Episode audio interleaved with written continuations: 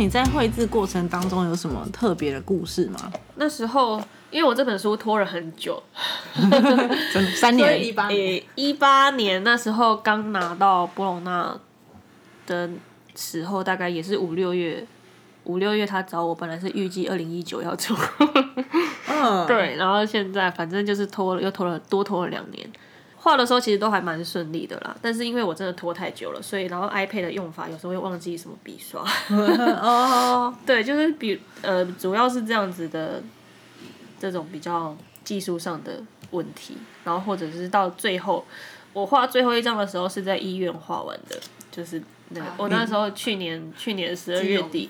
横纹肌横纹溶解肌溶解症 去住院的时候，我那时候还没画完，然后那时候去抽血，发现医生叫我住院嘛，嗯，然后我心里第一个念头就是靠，就是我的书还没有画完，我那时候答应编辑大概就那个月月底要要交全部要交稿，然后我想说啊完蛋，对对，所以我就继继续在，我就叫我先生回去拿我的 iPad 跟充电器你，应该要庆幸，还好你是用 iPad 花。对，真的，不然我真的交不出来。对啊，对，然后就都有那就在医院画完这本书，然后就在医院住了一个礼拜，没有看到我女儿，觉得还蛮开心的。妈妈，你这样对吗？妈妈，就是蛮放松的，就不用担心他等一下又要干嘛，又要干嘛，又要干嘛。对，就是在医院还蛮开心。妈妈生病了才能够好好休息。哎、对对对，你讲到一个重点呢、对，真的对，真的是妈妈生病才能休息、才是妈妈的放假。真的真的，你才能名正言顺的休息。好心酸哦！为什么这本书里面有很多黑色的鸟？哦，主要呢是我那个鸟是一个压力的具象化，那个鸟代表压力啦，跟母亲给自己的一些责任感，所以所以在上一代妈妈有很多的，在孩子出生的时候，鸟鸟就出现了嘛，那鸟。基本上它的压力就是鸟嘛，那所以这个压力它是不能飞的，所以它会后面的鸟它开始会有一些笼子的形象出现，嗯整个被关起来。嗯然后或者是就是很多你在各种你出现一些自责的情绪的时候，那些鸟也是这样，就是 啃食自己也啃食你的小孩。嗯，那在后面到后面的时候，当然现在的妈妈也还是会有压力啊，但是她的压力的表现比较不会像上一代的比较这么的压力。但是我在喂母乳这件事情上，真的有很大的很多的压力。嗯 对，那可能到最后最后呢，鸟的部分它会变得比较不是这么的黑暗。当妈妈当小孩去上学之后，妈妈她找回自己的工作，找回自己的生活，然后她可以协调自己跟孩子的两方面的生活的时候，她的鸟笼就会破了嘛，那鸟就飞出来，所以这是一个比较隐喻的方式啦。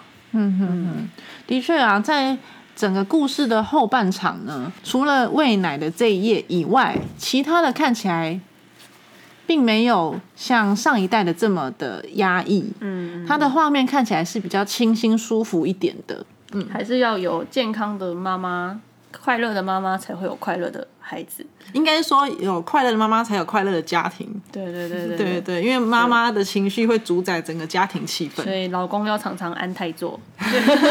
安泰座。好，再另外问一个小问题，就是在这本书里面有非常多的小物，嗯是有很多隐含的意义的。您可以跟我们介绍一下吗？最最明显的是那个啦，就是书写的这个部分。嗯、上一代的我妈妈是拿圆珠笔，但是我在这边是画钢笔。我相信上一代很多人也是拿钢笔。嗯。对，那主要上一代可能是钢笔，然后写这种比较线圈的笔记本当日记，那可能到这一代会变成用 iPad、iPad 写日记，或者用打字的写日记的方式，然后或者是我刚刚看到以前那种印象款的电视，对，就是比较、这种比较胖的胖的电视跟大同电锅，每个人每个家庭都会有一台的。嗯，对，然后或者是这种比较老式的一每天要撕的那种阅历，是比较以前的东西。虽然现在也有，但是真的比较少见。嗯，对，唯一的那个跨页了，我有特别去画那个比较以前的房子跟现在的高楼大厦的改变。可能以前还会看得到山啊，后面就看不到山了。哦，真的耶，然后以前的树可能也是乱长，可是现在的树是经过修剪，一排一棵一棵长得好好的。嗯，然后比较，嗯、我小时候的房子，小时候的公寓是比较可能没有在管，可能有很多的铁窗铁窗啊、铁皮啊，然后加盖啊，冷气对，然后那个水塔，水塔直接在最外面之类的。那到现在，现在新的盖的房子几乎已经看不到这样子的东西。嗯嗯还有诸如此类很多小东西等待大家去发掘啦。在这本书里面，哈，它的尤其是前半段啊，它的男性角色是完全缺席的，你根本看不到任何一个男性角色。那在后半段呢，有出现男性角色，但是他也没有发出任何声音，也没有写到他。嗯嗯，那我先问第一个问题好了，你觉得在育儿过程当中，男性角色，嗯，这这两个世代差异是什么？嗯主要是上一代妈妈是也是我自己的经验嘛，因为在我小时候，我爸几乎是没有在参与我的任何事情。嗯。就是完全就是他就是一个回晚上回家会坐着看电视看香港电影的嗯爸爸，嗯，然后其实我对他完全，他也从来不会带我们出去玩，所以对我来说他是很很不存在。对，是我觉得很多我们可能我们这个年纪的人小时候应该蛮多是这样子的吧，我不确定。嗯，就是以对比较前的男性比较大男人一点，好像对觉得在家所有的事情都是老婆要做，对，然后我只要负责赚钱。嗯嗯嗯，尤其是上一辈，可能妈妈有一些主要家就是家庭主妇，如果没有在工作的话，更容易变成那个样子。对对对，我常常听到以前我爸爸会说：“你你看看你女儿啦。”我我那时候听到的时候觉得好奇怪、啊，那我那你是谁？对啊，对，真的，所以就有时候育儿这件事情是感觉好像理所当然都会变成是妈妈的责任，好像是你一个人就可以把孩子生出来的那种感觉。就 是对啊，所以就有时候父男性的角色会顺理成章，或是就是把这个责任推出去了。那我是觉得不太不太对，应该是不太对的事情。嗯，那好险，这个男性育儿的这件事情，在我们这一代慢慢有一点改变嘛。嗯，所以台湾算好一点的，真的吗？台湾算好一点的嗯日本、韩国是不是还是差不多？韩国好像没有日本、韩国，对，但是欧欧美蛮多爸爸在带小孩。哦，我说亚洲啦。哦，亚洲，嗯对啊，所以就这是我自己的一个算是经经验啊，然后我自己观察的结果，所以我就把它也画进书里。那我先生也是，就是我是我女儿主要照顾的人，但我先生也是还蛮嗯蛮有在出力的啦。嗯，对啊，所以所以我也让他出现在画里面。对 还不错，至少还有在画里面。对对，嗯，现在还蛮多爸爸在带小孩的欸，而且有一些爸爸真的带的比妈妈好很多。对，我先生如果有空的话，他带我女儿其实带的比我好。嗯，对他比较会跟我女儿一起玩，我比较没有办法一起玩，就我也不知道为什么。嗯，就可能是个性上的问题吧。嗯而且有些人真的是天生很会带小孩欸，嗯，就是他很很知道小孩子的笑点在哪，然后你怎么弄他，他会很爽。可是有一些人他可能就会觉得，哎、糟糕，就是接不下话。嗯，我啊，就我都完全不知道怎么对话。有时候我讲，我想要跟他讲一些事情，但是他完全这边进去那边出来，就是他完全不理解我在说什么。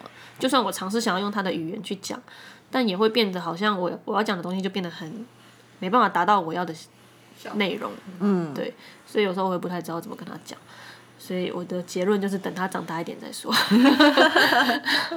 对，嗯，对啊，反正就是现在其实很多男生在育儿方面，我觉得很厉害。对啊，对我觉得很好，就希望大家继续保持。因为我现在在常常常常接送我女儿的过程，也会看到很多爸爸在接送，对啊，会背那个女生那个背小孩的那个背带，巾对，背嗯巾。那我就觉得男生背就是比较帅。可是其实现在还是存在一个盲点啦，就是如果今天是一个妈妈每天的辛苦的接送女儿，背着那个背巾，嗯大家会觉得很正常。但是啊男生只要稍微做一点点，就会无限度被夸赞。真的，就如同我们刚刚在讲的，会说哦，现在男生做的很好，哎，这不是本来就是应该的吗？孩子就是两个人才生得出来的嘛，所以也不是说哦，谁应该要做什么，谁比较厉害。对，我是说这个现象越来越多了，我觉得是一个很好的现象，大家要继续保持。太好了跟以前比的话，对对对，太好了，我们就是各发挥所长，嗯跟性别无关。对，好的。那我再问一个问题哦，嗯当你成为一个妈妈之后啊，因为我们毕竟都是创作者，嗯那你觉得成为一个妈妈之后，对于你的创作之路有什么影响？你要怎么在一个妈妈跟一个创作者当中，这个角色切换取得平衡？因为其实我虽然生了一个小孩，我把一部分的时间交给我女儿，但是我还是留了蛮大一部分给我自己。嗯所以在创作上，其实我基本上还是蛮自我的。嗯我还是一直都是做我自己想做的事情。那嗯、呃我的创作主要都还是从我的生活经验出发嘛，不管是从第一本《快点快点》，然后《Home》，然后《母亲记事》，其实都是以我自己为主。不过常常啊，常常我女儿她是有给我一些故事的想法，她自己会写故事，嗯，所以我也会有时候会想要把这个故事画出来，但是我女儿不给我画，为什么？他觉得很丢脸吗？还是他觉得你污染了他的故事？他说他要她自己会画，那是他的。对你不能拿他的故事啊，他有著作权。对啊，可是我也没有说，就是文图可以放他嘛，就文可以放他，我帮他画。图也要是虽他的，然文图的趴数都会到我的口袋里。但是图也要是他的、啊，他是这个坚持吧？对啊，对啊，嗯，蛮有自己的概念。对对对。对，我现在不是有时候会去摆那个，会跟那个，就是跟朋友一起去摆那个 Zing 的市集，嗯，然后，然后我女儿之前有我有带她去过，然后她就说，那她下次也要画，然后他也要放，他也要卖。，对他有卖，他就有一次我去，就是出刚出院那一天有去一下，我就拿我东西去放，然后我女儿就画了一本 A 四厚厚的一叠，然后就说她这一本。他有用订书机订起来，说他这一本要卖五十块。五十，而且是原稿。好，我买。对，我下次去装作，哎、不是他认识我，我想说就是装作不认识去买，他一定很开心。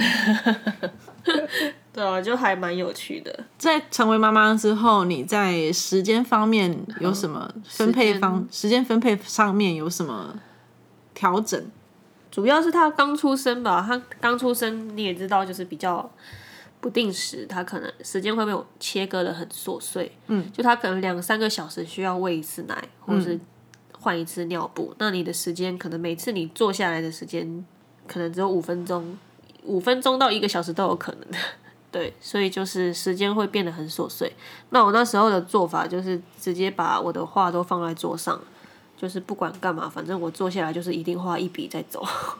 哦，对，就是所有东西都塞好，然后你有时间就坐下来画两笔一笔，然后就起来。好艰辛哦。对，听起来好对，一开始啊，一开始，可一开始他睡的比较多，所以一开始时间还稍微多一点，可能他睡一下大概有三十分钟到一小时，甚至一小时、两小时。对，可是后来他慢慢大了，他的时间醒着的时间变多，要陪他的时间就变多，就是所有的工作的流程都会安排的很，也会被切的很细，就安排的很细，可能从上色，上色可能上到哪个部分，就是一个阶段，然后上，然后草图，就是所有的事情都会被切的很很琐碎，对，然后去安排这些琐碎的时间要配什么琐碎的事情。你能这样猜也蛮厉害的。琐碎的时间配琐碎的事情，所以你一个东西会把它拆成很小的部分。对，就可能比如说像一一张图嘛，一般来说不是就分草图跟彩图嘛？对，对，那我的做法是，可能我草图先，比如说背景，嗯，可能角色先画，对，角色画好，再画背景，嗯，然后就是又分草图又分两段，哦，然后或者是背景画前景一段，然后中景一段，远景一段，就是草图又把它切割的很琐碎去完成，然后就是看最后都没有完成的话，就那一天要熬夜，就是变成封面的那个 那一张桌子。深夜里的嗯桌子去把它完成。嗯，对，就是最后是熬夜，就是变成这样子。反正，然后他渐渐大了，他满一岁，满一岁我就去找保姆了。嗯，对，所以丢保姆之后，我有更多的时间去安排，那就会变得好一点点。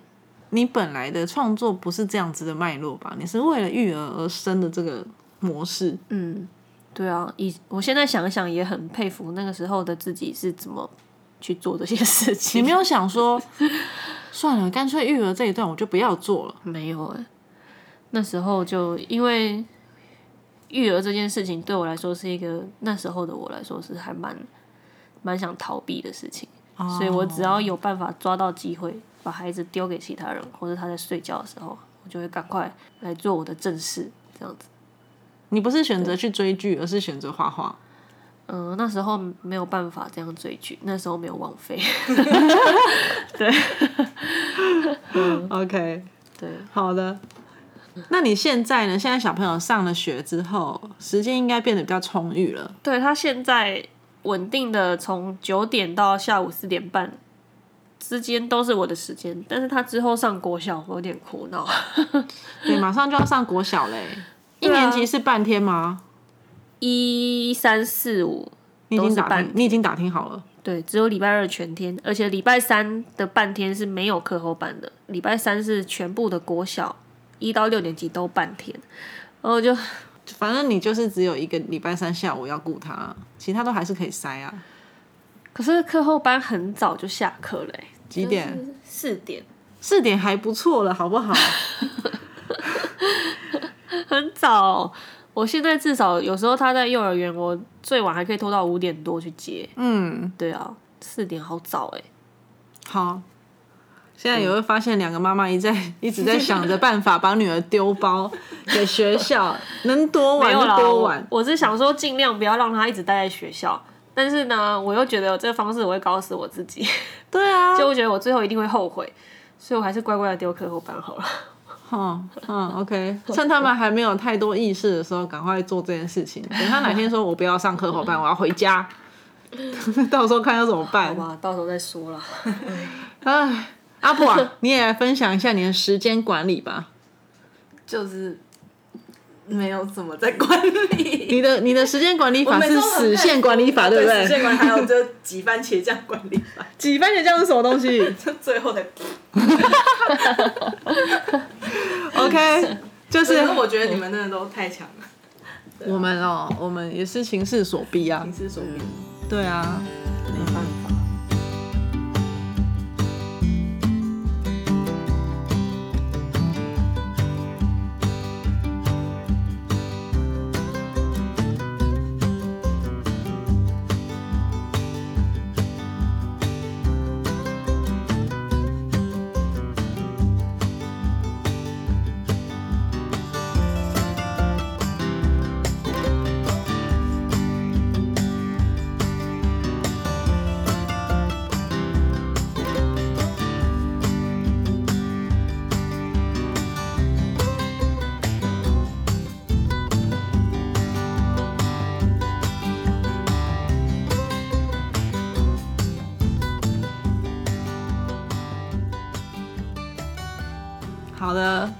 我们不免俗的再来谈一下布隆纳好了。好的嗯，，我相信可能会有一些朋友想听。嗯哼，呃，你得了两次布隆纳大奖，你对这个东西对你的人生有改变吗？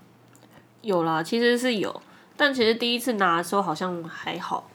还好，对，第一次拿的时候是是有很多人来找我做一些采访，但是那些采访其实对我来说是没有实质上的收入啦。然后案子好像也没有因为这样变多，嗯，是直到第二次拿了之后，然后开始有比较有有人知道我，然后案子才比较多。如果没有拿这两个奖，我大概现在也没办法这样出书了。嗯，对啊，某方面也是可以这样说啦。对啊，那你是不是有去布隆纳现场领奖？嗯，第一次嘛，第二次，第二次，第二次，第二次有去，第一次那时候我刚生，我女儿三月出生，然后三月底就要去，对对对，不对，行，就没有办法，家里人觉得要坐月子，真的，那不是很惋惜吗？难怪会忧郁，对，是不是？真的哎，我觉得忧郁死，真的啊，所以就很忧郁，所以就后来是第二次才有去了。那第二次拿到之后，就有一些好像舒展基金会吧，有给一些补助，我就顺便去观光了一下。嗯，政府给多少对钱补助？那时候是好像总额总额是四万，就是四万你可以扣那个住宿跟交通的部分。四万也不多吧？四万你飞机票就多少钱？飞到意大利就多少钱了？嗯，好像三万多。对啊，对，嗯，但是嗯，整趟花下来大概七万还八万，嗯，所以四万其实算蛮好了蛮过了一半了蛮好的。好了，对对对过了一半。，对啊，又有一个借口可以去。对啊，对啊，这辈子是你 有多少机会可以去欧洲啊？真的拿个奖一定要去一下，而且有补助。嗯，对啊，那会场那边有什么好玩的东西吗？你成为一个创作者，你到那边，而且你得奖，大家会不会一直想来跟你讲话？对我那时候有个很白痴，就是主要是我身边的人啊，我我去到波隆纳现场看到的、认识的台湾的人，都是拿着作品要去问出版社。哎、他们是有备而来啊！对啊，然后我就我什么都没有准备啊，你拿的是旅游地图，我只有名片。对，然后我什么都没有准备啊，然后那、怎么没有人跟你讲这件事情？对啊，没有人跟我讲。就是他们怎么知道要做这件事情啊？哈，对啊，然后我就什么都不知道，我就去看人家在排队啊，然后就听他们分享排队的事情，然后我就说，我怎么办？我就是来当观光客的。对啊，然后是有点可惜啦，可是反正我英文也没有很好，就是要对答如流是不太不太能，所以就算好吧。所以你就真的去当观光客、啊，我就去观光了。然后，那你有上台领奖吧？有啦有啦，最后一刻有赶到。当天我跟美宝那当天早上从佛罗伦斯要出发去，蔡美宝，那时候就是从佛罗伦斯要去波隆纳，结果我们还坐错火车，那你坐错火车是坐不坐错？坐到反方向，我的天啊！然后在一个不知名的小站下车了，就不知道这里这里是哪里。然后后来就就好，就是 Google 嘛，赶快查回去是哪一班车，然后就赶快再坐回去。然后好险有赶上颁奖的时间。还好，哎、要是你没赶赶上颁奖，你真的是当观光客。对，对，真的是 还蛮那个的。对那他啊不是忘记，我前就是之前三月还有看到脸书跳出那个提醒，就就是那一年我在某个不知名的意大利小小车站，急着要去领奖。对你，是真的什么都没有带，你连那个插画加强都没有贴东西吗？我就发现可以贴东西，我赶快把名片贴上去。可是马上会被淹没啦。对，嗯，什么是插画家奖？哦，好，就是我来跟大家介绍一下波隆纳插画展的现场展会，因为我那时候在法国念书的时候有去晃了一下，嗯，然后我也是有备而来的。对，虽然我没有得奖，但是我就去那边排队，而且我用法文跟他们讲，因为我的英文不好。可是其实我真的觉得语言这件事情不是重点。欸因为说嗯，重点还是作品。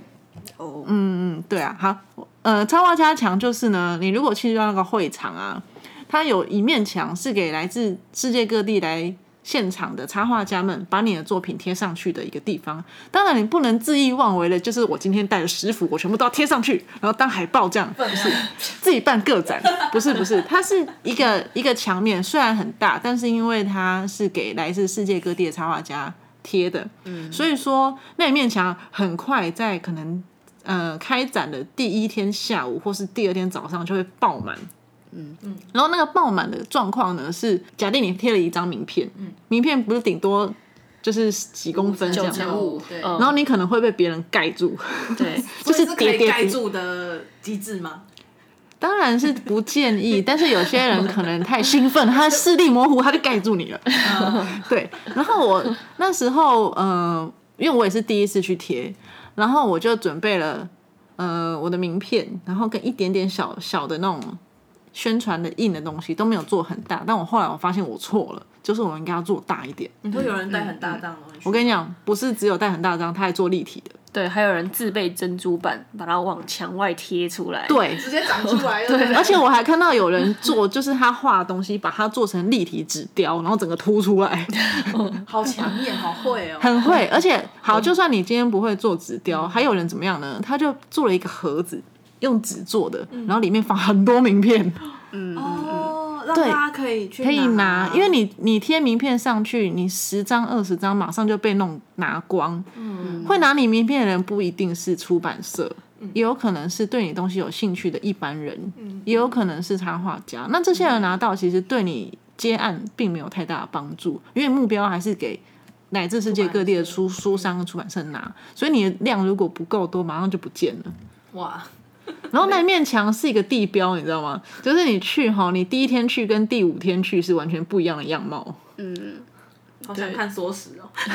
我也好想看缩时，就你可以上网 Google 打波隆纳展，然后插画加强，就会搜寻到一些很厉害的东西。限定只有参展的人可以贴，就是我一般。你只要进得去，你就可以贴。那要怎么样才能进得去呢？这个是个好问题，不用买票，你只要参加波隆纳书展，你就可以拿到免费的门票参加博纳书展啊！不是书展，对就是你只要参投稿，啊，投稿就可以吗？对你只要投稿就可以。以前他还会寄纸本给你，票吗？嗯，对票哦，他就从布隆纳寄到你家，哦而且那个那个纸质很还不错，就算你去不了，你也可以把它当成传家宝。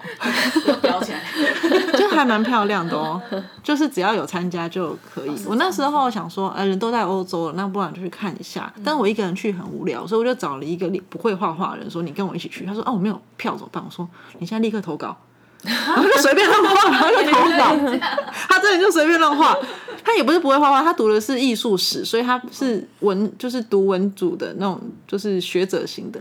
然后，但他他会画画，但是他重点不是像我们这种是真的想去参加的。然后我说你就先去投，你投我们就是要那张票，然后我们才进得去啊。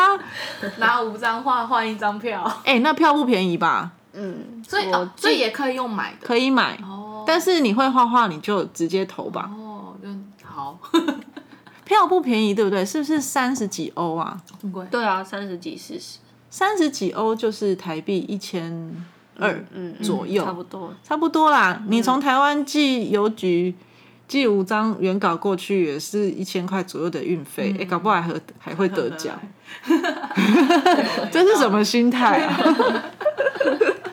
对啊，所以还有什么有趣的领奖故事吗？还是你就是观光客？我是观光客啊，那时候我还记得，因为我那时候不是坐错火车嘛，所以我一到会场，其实我是所有的家当都在身上，就是背包啊，然后行李箱啊，然后帽子啊，还有那个我的背包上还绑着那个坐飞机用到的那个软枕，然后我就我就全身都是旅客的装扮上去。跟那个各各个大师握手，但会很傻。对，那你行李箱该不会还寄放到台湾馆吧？对，好好笑哦！对，那时候我跟美宝就就这样啊，就是把东西都先好，先借我借我放一下。还好还好，你那个大家人都很好。对啊，不然本来依照我们的计划，应该没有坐错火车的话，应该会先到波隆纳的旅馆，去放好东西，再慢慢的晃到会场。哦，真的是应该吓到整个冷汗都冲出来了。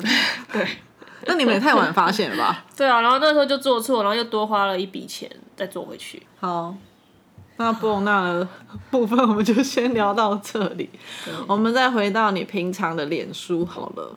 脸书，嗯，对，为什么要特别讲呢？因为我们有时候会看你私人脸书嘛，嗯，然后你就会发现你对政治、人权议题是很关心的。对，以前其实我不会耶，是发生什么事情呢？生完小孩之后啊，啊，是为了教育吗？对啊，就其实是以前不太会去关心，是因为觉得自己可能不管世界变怎么样，就是自己一个人嘛，就是单命一条，就是如果会怎样就怎样。嗯，可是现在有小孩，就会关心他长大以后的生活环境会不会更好，至少不要更烂吧。就是至少你看到香港会有点怕，看到那些青少年的孩子穿着那样，然后蹲在街上备战，就是会有点害怕，几十年后的台湾会不会也是这个样子？嗯，所以就是那首当其冲可能是我们的小孩，对，所以就会开始比较关心这样子的问题。唉，对啊，我是不希望他抗压性太弱，所以我偶尔会戳他一下，但是他的抗压性好像说说是说什么？说你看看现在的香港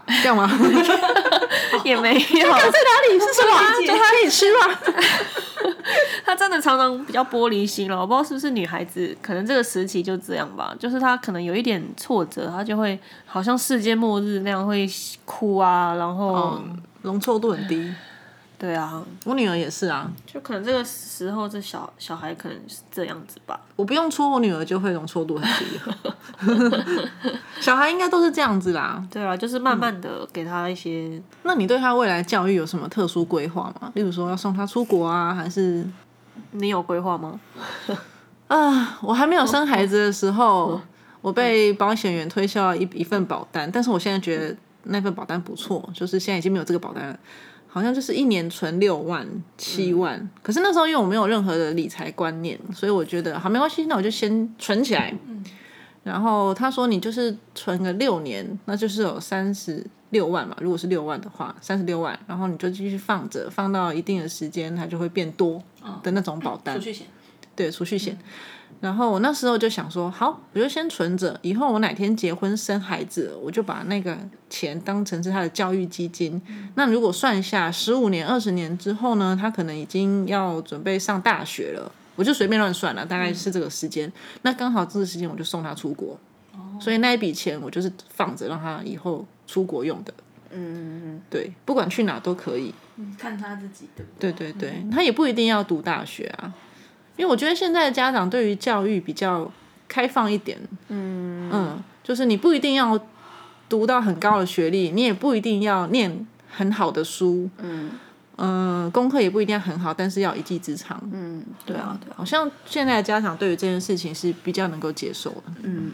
嗯，我对我女儿是没有太多的。她目前就是喜欢跟我一就画图啊，然后做一些手工艺，每天都用那个粘土做一些有的没的。嗯，对。但是我是因为这个阶段的小朋友，其实十个有九个都喜欢做这样的事情，就是画图啊、劳作啊，所以我是还不知道他未来会不会想要做画图相关的行业。嗯，就是随便他。但是我觉得你女儿算是有天分的欸，对啊，可是也是看他自己了。他也许未来会不想不想做。我看她不不管是在画图，还有唱歌的部分，对啊他啊，很喜欢唱有的没的。对啊，他他不是都在浴室里面唱的，在里面啊高歌，就是这件事情，我有点疑惑，为什么好像从自古以来都是这样，就是人只要在洗澡的时候放松、开心就会唱歌。因为浴室的回音最好。哦然后你在唱的时候，你只要唱一两句，发现自己是天籁，你知道吗？很开心。对，然后你就会跟着继续唱。哦然后稍微有点羞耻心的大人就会觉得糟糕，我会不会被别人听到？